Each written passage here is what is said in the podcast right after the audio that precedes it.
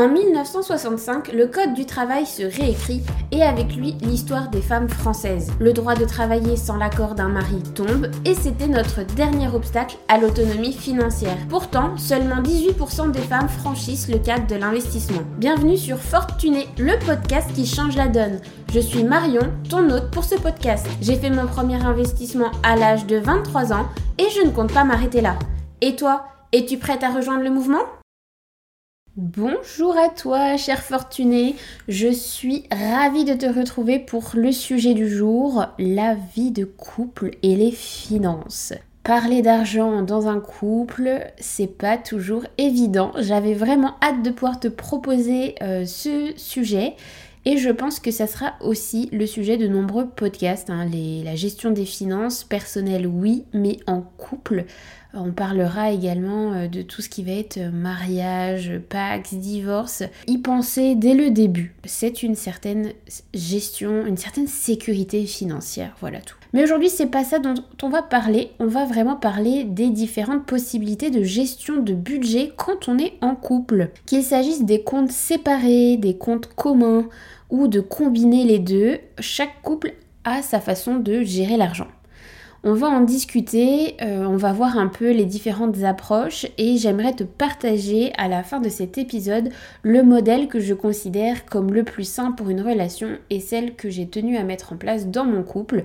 Heureusement, la discussion de mon côté a été hyper simple puisqu'on était raccord. C'est finalement la base. Il faut tout simplement être d'accord. Si vous voyez que la conversation n'est pas si simple, il faut l'approfondir. Il ne peut pas y avoir de compromis à faire sur la santé financière de vos budgets. Ça va forcément à un moment donné éclater, péter quelque part. Il faut être absolument d'accord sur comment vous voulez gérer ça ensemble. Alors j'espère que tu es assise confortablement ou que tu as mis tes écouteurs, monte le son et c'est parti. On va commencer par la gestion des finances en couple avec des comptes séparés. Premièrement, les comptes entièrement séparés, c'est un modèle où chaque partenaire gère son propre argent et ses propres dépenses.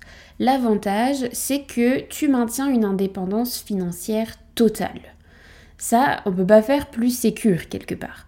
Ça peut simplifier les choses si vous avez des habitudes de dépenses un peu différentes puisque ça aussi, ça peut être source de conflit, de ne pas avoir la même façon de gérer son budget. Si vous mettez tout en commun, vous n'allez pas forcément apprécier euh, une gestion différente de votre argent euh, sur ce compte commun par euh, votre partenaire. Par contre, ça a des inconvénients. Le fait d'avoir des comptes séparés, c'est difficile de coordonner les dépenses communes comme les factures ou les vacances. Finalement, il y a aussi moins de transparence financière entre vous deux. Comme l'argent est assez tabou en France, il peut toujours y avoir des, non-dits, des, des sous-entendus, une incompréhension. Voilà, le manque de transparence finalement sur vos revenus et votre santé financière, c'est pas non plus très sain. La deuxième option, c'est la gestion des finances avec un compte commun. Ici, les couples mettent tout ou une partie de leurs revenus dans un compte partagé pour couvrir les dépenses conjointes. L'avantage, c'est forcément que c'est plus simple de gérer les dépenses communes. Pas besoin de faire des moitiés de virements, qui sait qui fait tel virement? Euh, c'est le compte commun qui fera le virement, par exemple, pour payer le loyer, et vous aurez tous les deux fait tomber la somme nécessaire sur ce compte commun. Donc c'est vrai que ça simplifie la gestion quand même. Ça peut renforcer le sentiment d'unité et de partenariat dans la relation. Là, pour le coup, vous ne pouvez pas être plus transparent. Tout tombe sur ce compte commun et vous êtes ensemble dans les bons moments comme les galères financières. On ne peut pas faire plus unis. L'inconvénient, c'est que par contre, tu perds l'indépendance financière personnelle en totalité si vous ne fonctionnez que avec le compte commun. Tu ne vas pas pouvoir investir ou épargner comme tu le sens, ça sera toujours sous décision commune. Et là, vous avez du coup intérêt à être sur la même longueur d'onde. Je suis désolée si tu as entendu biper. D'habitude, j'enlève les notifications avant de tourner un podcast, mais j'ai complètement oublié. Deuxième inconvénient potentiel d'avoir juste un compte commun, c'est que ça peut créer des tensions s'il y a des désaccords sur les dépenses. Forcément, vous n'allez pas gagner exactement la même chose. Quand tout tombe dessus, mais que l'un dépense plus ou fait telle ou telle dépense pour se faire plaisir qui n'est pas essentiel, mais que l'autre trouve injustifié, se demande alors, bah oui, mais est-ce que c'est t'as trop dépensé, finalement il a dépensé euh, votre argent, est-ce que euh, vous avez trop dépensé, puis il considère que c'était son argent. Voilà, il va falloir adapter à chacune, à chaque couple, ce qui va permettre d'éviter toute tension dans le couple sur le sujet des finances. C'est hyper important. Pas de compromis quand on parle de finances. La troisième possibilité, c'est de combiner les deux. C'est de combiner les comptes communs et les comptes séparés. C'est un autre modèle euh, c'est un système mixte qui peut offrir un équilibre et une autonomie tout en collaborant. Les avantages, c'est que chacun garde une certaine indépendance tout en partageant les responsabilités financières. Tout ce qui va toucher à votre couple, à tout ce que vous vivez en commun, là vous en serez complètement responsable ensemble dans la galère comme dans la réussite. Ça laisse aussi une flexibilité pour adapter la répartition en fonction des besoins et des objectifs du couple. Par contre, l'inconvénient, c'est qu'il va falloir avoir une bonne communication claire et régulière sur les finances, puisque tout ce qui sera dans les budgets séparés sera finalement opaque à l'autre. Et comme vous ne mettez en commun que ce que le couple a besoin, il faut aussi partager sa situation financière personnelle avec votre conjoint. Il faut que ce soit facile de le faire pour simplement que hum, votre partenaire comprenne où vous en êtes ou que vous vous compreniez où il en est. La gestion est un peu plus complexe que quand on a un seul compte. C'est vrai, mais c'est à mettre en balance avec le fait de pouvoir garder une certaine indépendance financière.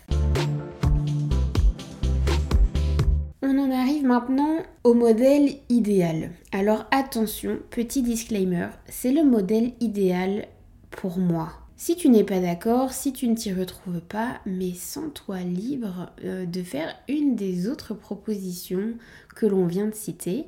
Comme je te l'ai dit, la base, euh, les fondamentaux, c'est que vous soyez tous les deux dans votre couple, ok avec la stratégie que vous ayez choisie, que vous voilà, qu'il n'y ait aucune tension ou non-dit possible, parce qu'à un moment donné, sinon ça pète. L'argent, c'est très touchy comme sujet. Il faut être à l'aise direct. Moi, la santé financière, bah, tu t'imagines bien, puisque je suis en train d'en faire un podcast, euh, c'est quelque chose qui me tient à cœur et ce depuis la nuit de temps. Comme je te l'ai dit peut-être dans un autre épisode, je tiens mes comptes personnels sur des Excel, des tableurs Excel euh, hyper sophistiqués depuis l'âge de mes 13 ans, donc à l'âge où j'avais même pas de compte bancaire, c'était juste un porte-monnaie avec des pièces, ouais ouais. Euh, moi c'était mon hobby, hein. donc, euh, donc voilà, très très curieux. Mais tu te doutes bien que quand je me suis mis en couple et que bah, la tournure des choses fait que on a emménagé ensemble, il fallait bien évidemment qu'on commence à avoir une stratégie financière en commun. Au début, comme tout le monde, on était avec nos comptes séparés. Euh, personnellement, c'était, euh, c'était la galère. À chaque fois, l'un devait rembourser telle ou telle moitié euh, de telle chose à l'autre et le suivi en était assez compliqué. Donc pour moi, le modèle idéal quand on est en couple, c'est que de partir du principe que l'argent gagné par son partenaire est à son partenaire. Ce que je gagne est à moi, ce qu'il gagne est à lui. C'est aussi basique que ça je n'ai et il n'a aucune attirance ou euh, aucune attente sur mes revenus. Ce qui fait que peu importe ce que gagne l'autre, nous allons mettre exactement la même somme dans le compte commun qui lui va nous servir à payer tout ce qui est en lien avec notre vie commune. Donc euh, nous, on a décidé de mettre euh, tout ce qui va être lié à l'habitation, hein, que ce soit le loyer, l'électricité, les charges, machin, euh, le budget course bien évidemment. Le budget restaurant est sorti euh, voilà à deux qu'on fait régulièrement. On s'est alloué un budget sur lequel on s'est mis d'accord. Et toute cette somme, c'est une somme identique tous les mois qui tombe pour tous les deux. Ce qui veut dire que si je gagne beaucoup plus que mon conjoint, tout l'excédent, il est à moi et à moi seul. Si un jour c'est lui qui gagne plus que moi ou si nous gagnons la même chose, ce qu'il gagne et qui dépasse de ce budget est à lui et à lui seul. Et cet excédent, en fait, on a le droit d'en faire ce qu'on veut et ça nous permet d'avoir notre propre gestion financière individuelle et notre propre liberté financière. Moi, si je veux m'acheter euh, la dernière console qui vient de sortir, je vais pas me gêner. De la même manière que s'il veut s'offrir une nouvelle voiture, euh, il va le faire, tout simplement. Il n'a absolument pas besoin de me demander son avis sur telle ou telle dépense et je ne lui dois euh, aucune explication sur telle ou telle dépense que je fais de mon côté du moment que tous les deux, on peut déposer ce que notre couple a besoin pour vivre ensemble sur le compte commun, c'est la base. Il ne s'est pas encore présenté la situation où l'un de nous deux ne pourrait pas payer la totalité de ce qu'on doit au compte commun.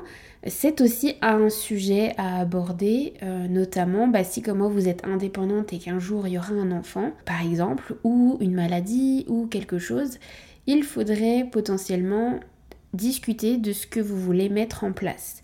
C'est aussi pour ça qu'il y a eu un épisode sur la sécurité et l'épargne financière, le coussin de sécurité, pour que vous puissiez toujours être en mesure de fournir ce que vous avez à fournir à votre compte commun sans devoir euh, le demander à votre conjoint. J'imagine personnellement que s'il m'arrivait quelque chose au niveau médical, je puisse continuer d'assumer euh, mes dépenses financières ou en tout cas ne pas demander un trop gros effort financier à mon compagnon, même si bien évidemment nous vivons ensemble pour le pire ou pour le meilleur, hein, c'est ça qu'on dit. Enfin, je, trouve que c'est plus respectueux d'avoir pensé à cette épargne de sécurité vis-à-vis de l'autre. Si un jour nous avons un problème, de ne pas lui demander un trop gros effort mensuel, puisque pas tout le monde pourrait se permettre de payer deux fois pour deux personnes la totalité des finances du couple et c'est bien normal. Quand c'est un enfant, c'est peut-être différent. Femme porte l'enfant,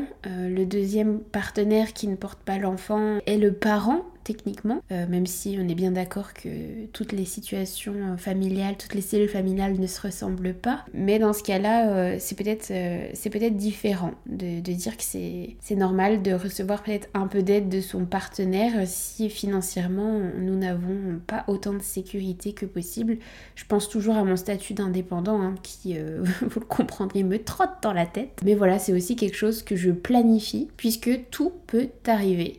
Moi, je planifie le pire, c'est-à-dire que si demain je dois me retrouver seule avec un enfant sous les bras et un niveau de dépense comme ce que j'ai aujourd'hui, il faut que je puisse l'assumer sans compter sur d'éventuels parents et sans compter sur un conjoint qui du coup dans, ce, cet horrible cas de figure ne serait plus là. En prévoyant le pire, on peut dormir sur ses deux oreilles, mais euh, ça demande un temps de préparation. Donc voilà, pour moi c'est beaucoup plus sain dans un couple d'avoir à la fois son autonomie financière et ce partage des dépenses communes. Ça permet normalement, je trouve, hein, en tout cas de mon côté, tu, me diras ce que t'en penses, de réduire les tensions euh, liées à l'argent. Personnellement, je trouve ça sain aussi de me dire que lui ou moi, on reste avec, euh, on reste en couple parce qu'on a décidé que vivre ensemble c'était euh, génial et qu'on est heureux comme ça, plutôt que de se dire qu'il y a une raison financière qui nous bloque à partir ou qui nous fait rester parce qu'on serait bah, clairement dans la merde si on devait euh, tout repartager en deux. Euh, la partie qui aurait apporté plus au compte commun se sentirait lésée. Et moi, ça, cette possibilité de me dire que mon partenaire n'est pas libre de partir ou de rester, ça entache euh, personnellement la relation.